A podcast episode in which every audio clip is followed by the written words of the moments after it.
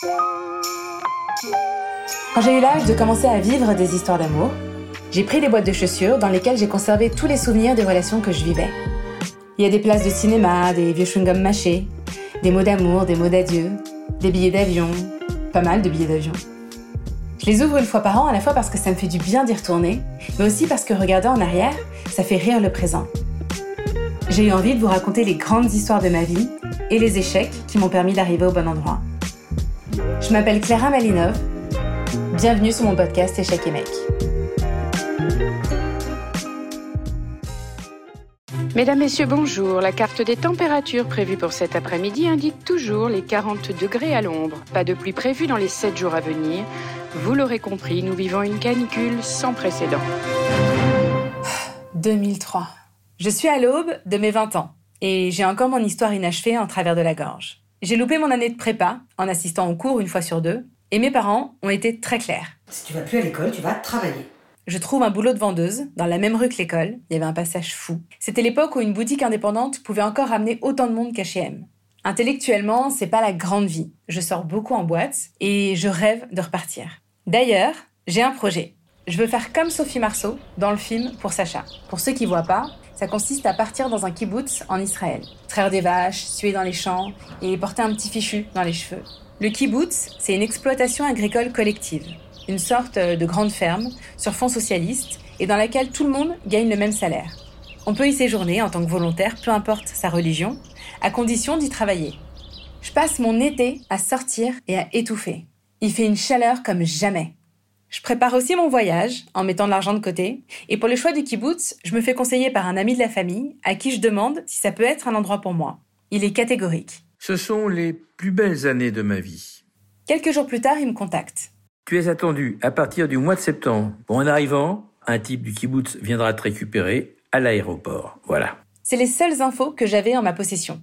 Pas de mail, pas de trace écrite, pas de numéro de téléphone non plus. Avant de se transformer en blog, les voyages, c'était surtout un nom sur un globe. Donc il suffisait juste de s'y rendre. En arrivant à l'aéroport, un homme m'attendait, comme prévu, et on a roulé longtemps avant d'atteindre le désert du Negev. Je me souviens être arrivé pour le dîner dans la maison de ceux qui m'accueillaient, et je me souviens de la nuit qui cachait la beauté du paysage.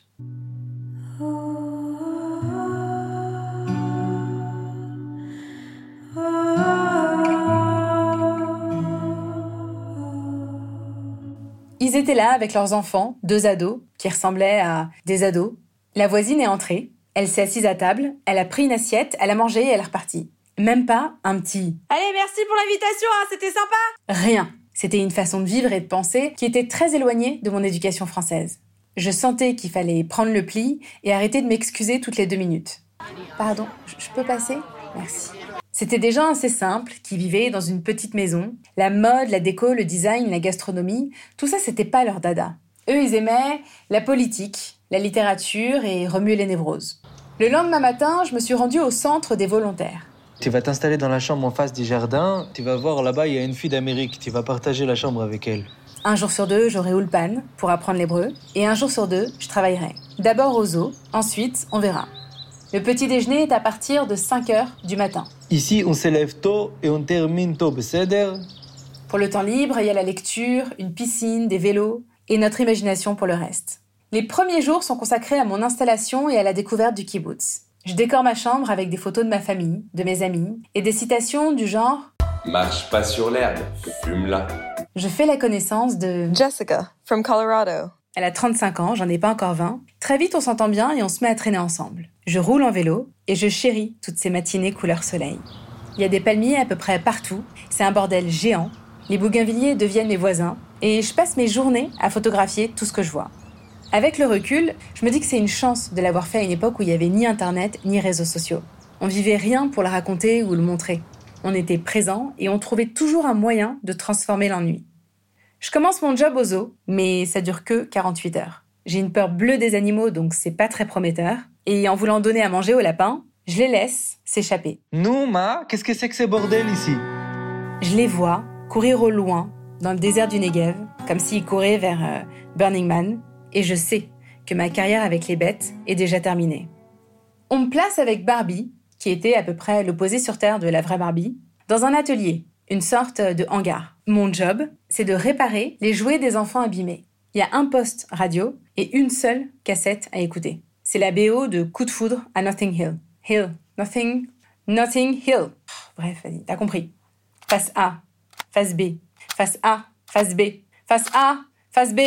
Comme ça pendant cinq mois. C'est fou à quel point on peut se contenter de quelque chose quand on n'a que ce quelque chose. Ça me plaît plutôt bien et je commence à me faire à cette vie douce, cette bulle étrange qu'il faut apprivoiser. Au bout de quelques jours, un groupe de jeunes Anglais débarque au kibbutz. Ils sont environ une trentaine et ils arrivent de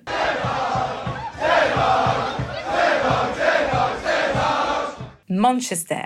Ils ont tous une tête de rose beef. Ils sont blonds ou roux pour la plupart avec une peau claire. Tous, sauf Daniel. Quand il est venu me parler, je savais que parmi tous les garçons du kibbutz, c'était lui que j'avais envie d'ensorceler. Bonjour, je m'appelle Daniel. Je parle un peu le français. J'aime la guitare et la poésie. En même temps, c'était difficile de regarder ailleurs. Daniel, il avait un regard doux et on sentait en deux minutes que c'était quelqu'un de bien. Il se baladait pieds nus, du coup ses pieds étaient noirs tout le temps, et quand j'y pense, c'était assez dégueulasse. Il avait tout le temps une guitare à la main, parce que, bien entendu, il savait en jouer. Il écrivait des poèmes et il dessinait. Daniel, c'est comme s'il avait été sculpté pour le kibbutz. C'était le garçon sur qui je rêvais de tomber, et bien entendu, j'avais aussi envie qu'il me tombe dessus. On a commencé à parler, mais j'ai absolument rien compris de ce qu'il me racontait. Mon anglais, c'était un anglais niveau français. C'est-à-dire que je pensais parler anglais quand je vivais en France, mais en débarquant en Israël, j'ai réalisé que not at all. J'ai acheté un dictionnaire et le premier mois, je passais ma vie à chercher tous les mots sans en prononcer un seul. Comment on dit ce mot déjà, putain? Et un soir, un peu bourré, ça a commencé par venir. Hey, Daniel I think you look very good. You and your disgusting feet.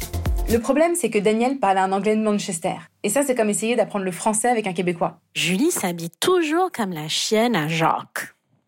Il m'a proposé une balade de nuit et on a trouvé un banc devant cette étendue désertique.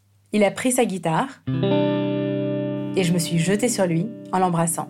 Quand on est allé dans ma chambre après ce baiser, j'avais terriblement envie d'aller plus loin. Mais à cette époque, je prenais pas la pilule et on n'avait pas de préservatif sur nous ce soir-là. J'ai essayé de lui faire comprendre avec mon anglais approximatif qu'il pouvait pas jouir en moi. Ce sur quoi il a dit I won't. qui est le diminutif de I will not, je ne vais pas. Mais moi, avec son accent galère, j'ai compris I want, je le veux. Et en pleine action, on a commencé à s'engueuler. Moi, je criais Don't Et lui, il continuait I won't. Don't I won't. Après cet épisode, on n'a plus fait l'amour sans capote et les malentendus ont cessé. Ma vie au kibbutz a commencé à ressembler exactement au fantasme que je m'en étais fait. J'avais le sentiment un peu naïf d'être indépendante et de vivre dans la liberté la plus totale.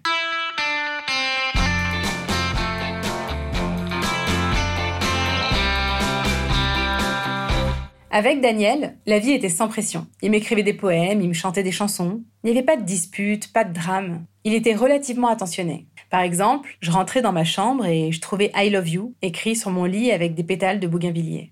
Ensemble, on a formé une sorte de bande de potes. Jessica from Colorado. Qui a rencontré Jim, un Anglais à l'humour incroyable avec qui elle est encore aujourd'hui. Léa, une Suisse qui aimait parfois les hommes et parfois les femmes. Aaron de l'Alaska, Let's go! qui s'exprimait comme Texas Ranger. Et Shira, la Jewish princess qui mettait enfin les mains dans la terre.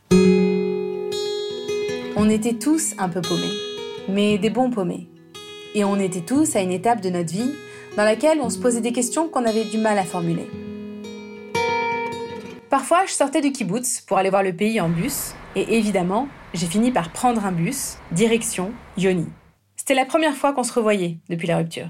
Et ça s'est pas passé exactement comme je l'imaginais. D'abord, il avait les cheveux jusqu'aux épaules. Il portait des sarouels et il roulait des clopes. Alors je me suis demandé s'il n'était pas devenu intermittent. Il s'est mis à me raconter ses conquêtes, les filles qui le draguaient, celles qu'il avait en vue. C'était nul. Alors je suis rentrée au kibbutz, retrouver Daniel. Mais début janvier, il quittait le kibbutz avec son groupe, dans le cadre de son programme, et je me voyais pas trop prolonger l'aventure sans lui. J'avais un peu fait le tour de ces allées de palmiers et de cette vie en dehors de la réalité. Avant de se quitter, on est allé passer le nouvel an à Eilat, dans le sud d'Israël, et on en a profité pour aller voir Love Actually, qui sortait au cinéma. Je me souviens qu'on a eu l'impression de voir un film de dingue. Et quand on est sorti de là, on avait plus que jamais envie de s'aimer et de penser que c'était possible entre nous. Le problème, c'est qu'il y avait encore une histoire de mer qui nous sépare. Et même si cette fois-ci c'était la Manche et pas la Méditerranée, c'était encore l'histoire d'une histoire compliquée. Pourtant, on n'a pas réussi à en rester là. je suis rentrée à Paris en plein mois de janvier, ce qui est tout à fait déconseillé comme période de l'année pour vivre la transition paradis sur Terre versus ambiance de mort, et j'ai commencé à faire des petits boulots. Daniel, lui, est allé en Pologne, continuer son périple, et il s'est mis à m'écrire régulièrement. Janvier 2004. Et déjà, je deviens fou. C'est un sentiment tellement étrange. Mars. Tu me fais penser à toi. Par exemple, j'étais au musée de l'Holocauste et il y avait une vidéo d'un survivant à Paris et c'est à toi que j'ai pensé. Avril. J'arrive à Orly dans trois jours. Tu viens me chercher? Et c'est comme ça que les allers-retours entre Paris et Manchester ont commencé. Il venait de temps en temps, je lui montrais Paris, mes amis, et puis je prenais le Orlybus à mon tour, direction l'aéroport de Liverpool, puis Manchester. Est-ce qu'il y a une ville plus déprimante et moins accueillante que Manchester? Heureusement, sa famille habitait dans une maison à l'écart du centre-ville. La typique maison ashkénaze avec des livres jusqu'au plafond et dans laquelle ça sentait bon le bagel chaud au petit matin. En août, ses parents nous emmenaient à Blackpool Beach. C'est une station balnéaire avec un parc d'attractions sur la plage. C'était pas des vacances sur un sable chaud, mais découvrir des endroits grâce au hasard de la vie, c'est tout aussi divin. Combien de fois dans mon existence j'allais me retrouver ici, sur les bords de la mer d'Irlande, en plein zénith, entre chouchou, beignets et fish and chips. C'est ça qui est génial avec les histoires dans lesquelles on s'embarque. Il n'y a pas qu'une seule personne à bord. Elle vient avec ses nouveaux plats, sa musique qu'on n'écoutait pas avant, ses débats qu'on n'aurait pas pensé mener, et ses sables dans lesquels on n'avait encore jamais enfoncé nos pieds. À la fin de l'été, notre romance a commencé un peu à battre de l'aile. Moi, je me sentais un peu moins amoureuse et j'étais pas sûre d'avoir envie de me remettre dans une relation compliquée. Lui, il envisageait de s'installer à Londres et on marchait pas dans la même direction. Au kibbutz, tout ça avait un sens parce qu'on vivait une vie sans contrainte, sans distance. On était deux jeunes adultes à qui la vie offrait la possibilité de vivre une relation un peu hors du temps et seulement pour quelque temps. Parfois, c'est comme ça qu'il faut prendre une relation. Chaque histoire n'a pas forcément un devoir, pas forcément un but précis, même si elle est entourée d'une peau de pêche. Elle est là de passage, pour nous aider à grandir ou parce qu'elle va bien avec le décor. J'ai quitté Manchester cet été-là un peu dans les larmes parce que je mettais derrière moi une année assez incroyable. Je disais pas seulement au revoir à Daniel, mais aussi à tous ces gens des quatre coins du monde que j'aurais probablement jamais rencontrés si j'avais vécu dans leur propre rue, mais que j'ai réussi à rencontrer dans un désert du Moyen-Orient. J'ai retrouvé le chemin de ma chambre dans l'appartement de mes parents. J'ai pas vu grand-chose devant moi. C'était un horizon un peu confus, brumeux. Mais ce qui est bien avec la vie, c'est qu'elle est plus surprenante que vous. Et que le cœur, lui, il repousse toujours.